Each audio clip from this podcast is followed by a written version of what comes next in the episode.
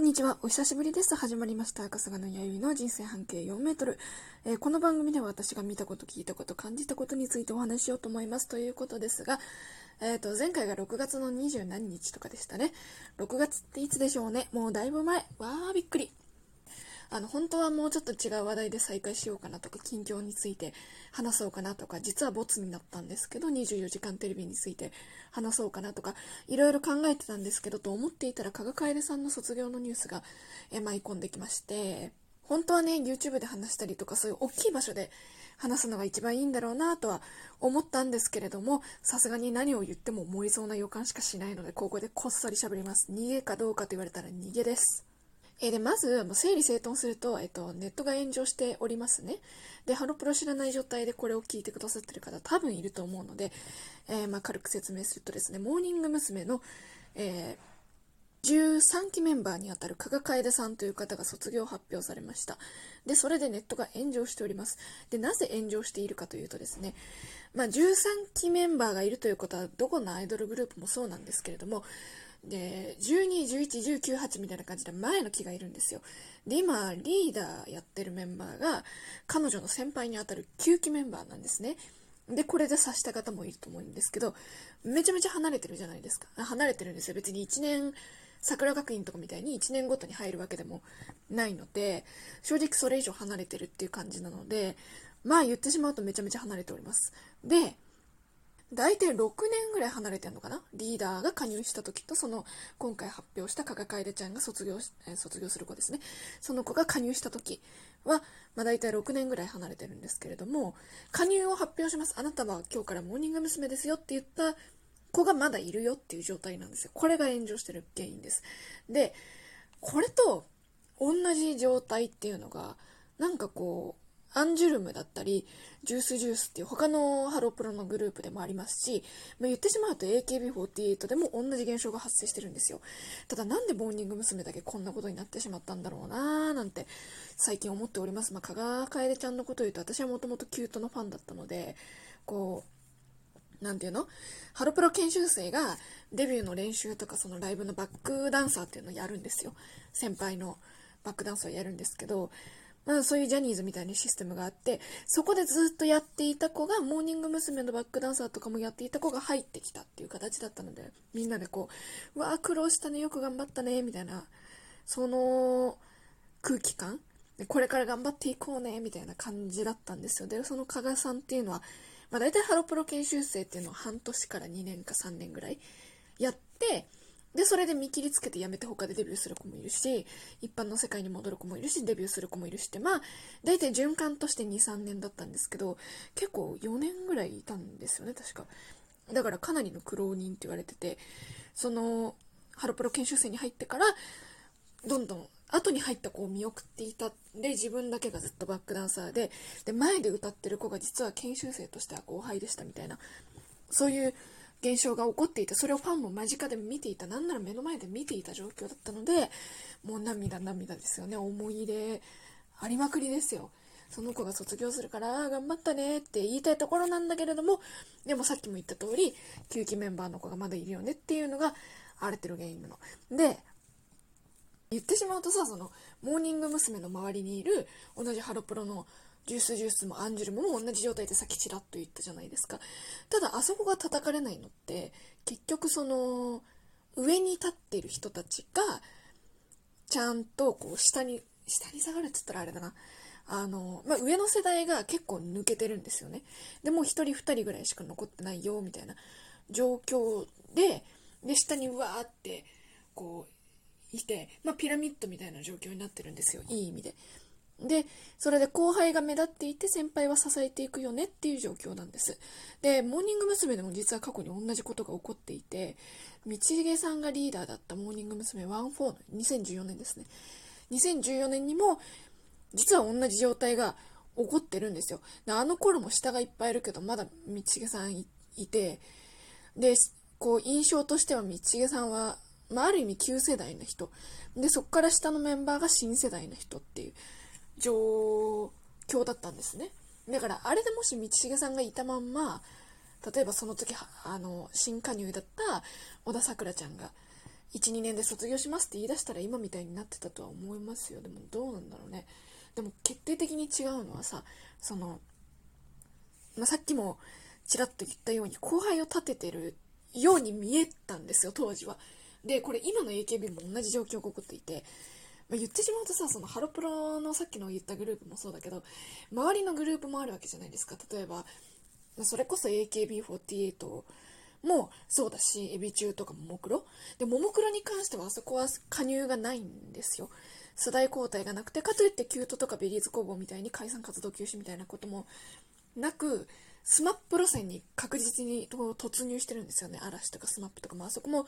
解散活動休止あるけれどもでもなんかこう結婚しても続けていいんじゃない？みたいな。そういう感じがあるじゃないですか。永遠にこう頻繁な活動っていうか頻繁なリリース活動がなくなったとしても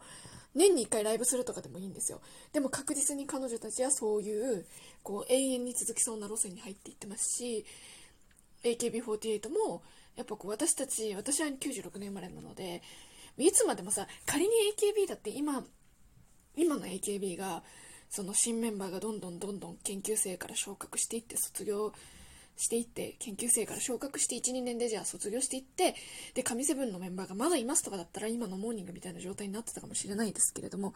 特にそういうこともなくゆきりんはまだいるんですよねでゆきりんはまだいるんだけどでもあの確実に AKB48 自体は新世代に突入してるんですよ。アイズワンっていう韓国のグループにいた本田ひとみちゃんが帰ってきてでその子をセンターに添えてその子も実は長いんだけれどもアイズワンに入るまでは日の目を見なかったっていう状態隠れてたように見えていた状態だったのでだからまあねユニットとしてのシステムが違うっていうのもあるんだけれどもパッと見ですよ。パッと見世代交代してんなっていうのもあるんですよ。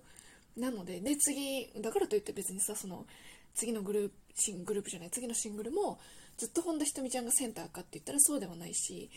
今までこのネモハモルーマーと元彼ですに関してはまだアイズワン需要のようなものが存在したので彼女がセンターだったけれども次からは違うじゃないですか。てか違う違うんだって。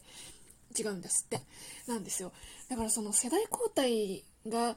こうできてないよなっていうのがファンの中にこう引っかかってるものがあるんじゃないかなとは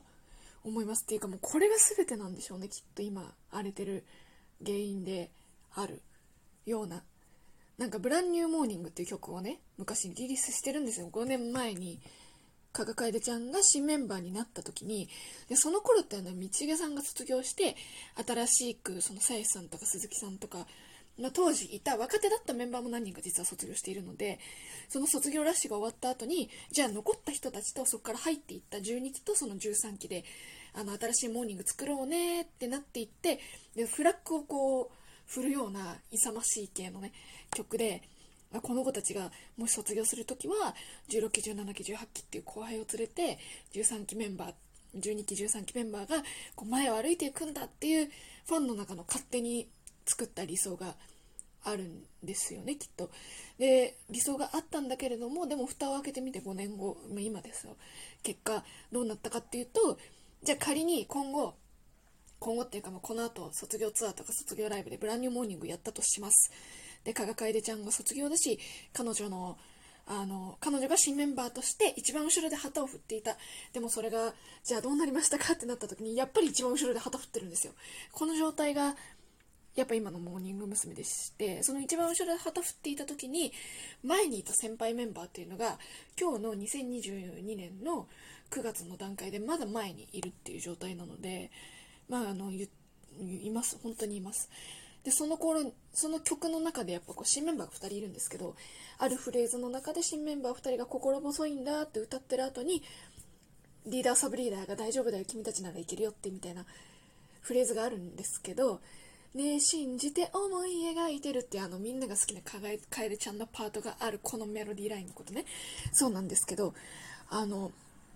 この2人がまだいてでその時新メンバーでひよっこだった子が卒業するっていうそうこういう状態なんです今のモーニング娘。って。だから結構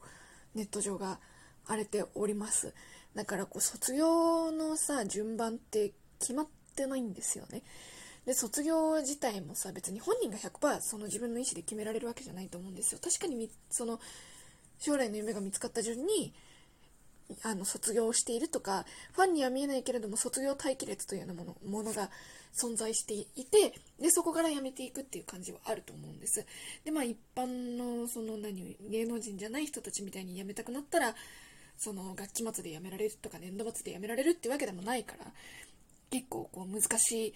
問題だなとは思うんだよ。だからこの現状っていうのは100%メンバーが作ってるわけじゃないじゃないですか。それは私だってわかるし分かってないオタクもいるだろうけど分かってるオタクも多いと思うんです。だけど引っかかるところがあるよねっていうのはそういうこと。だから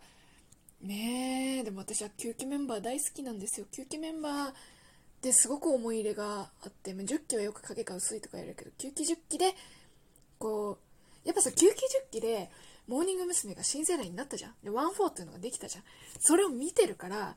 12期13期 14, 14期が入るかどうか分かんないって言われてましたよ。森と千咲ちゃんが入って卒業したけどさ。あもう14期はすぐに辞めてるんですけど。その9期10期のキラキラした感じでで11期で戦力補強したっていうのを見ていたから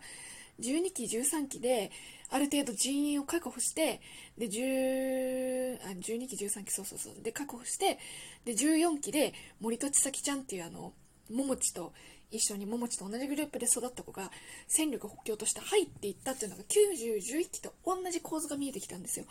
だからこれで大丈夫じゃんみたいな。でここで集まった人でみんなでブランニューモーニングで旗振ってさってで後ろに15期16期17期がいてみたいなことを想像してたんだよね。オタクはねきっと。そう私も若干それはあったからすごくわかる。でも思い入れがある。さっきも言ったけど思い入れがあるんだよ。だからねこの話はちょっとここまでにしましょう。でも私は